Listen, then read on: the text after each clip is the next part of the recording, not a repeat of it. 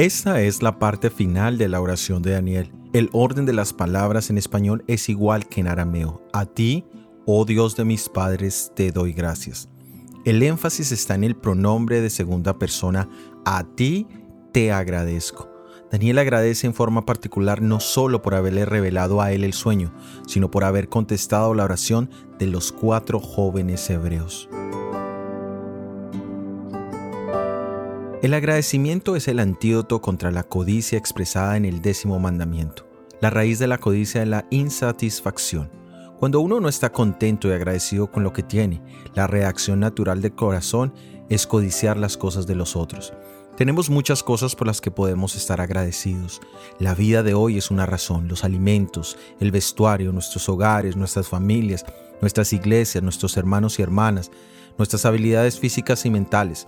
Pero aunque no siempre estemos saludables y prósperos financieramente, Dios siempre es bueno y por lo tanto siempre habrá un argumento suficiente para dar gracias a Jehová.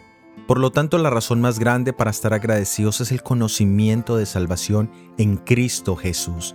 El saber que tenemos salvación de nuestros errores y pecados supera cualquier circunstancia desfavorable en nuestras vidas. En Jesús siempre tenemos esperanza, siempre hay paz y consuelo en el amor de Jesús.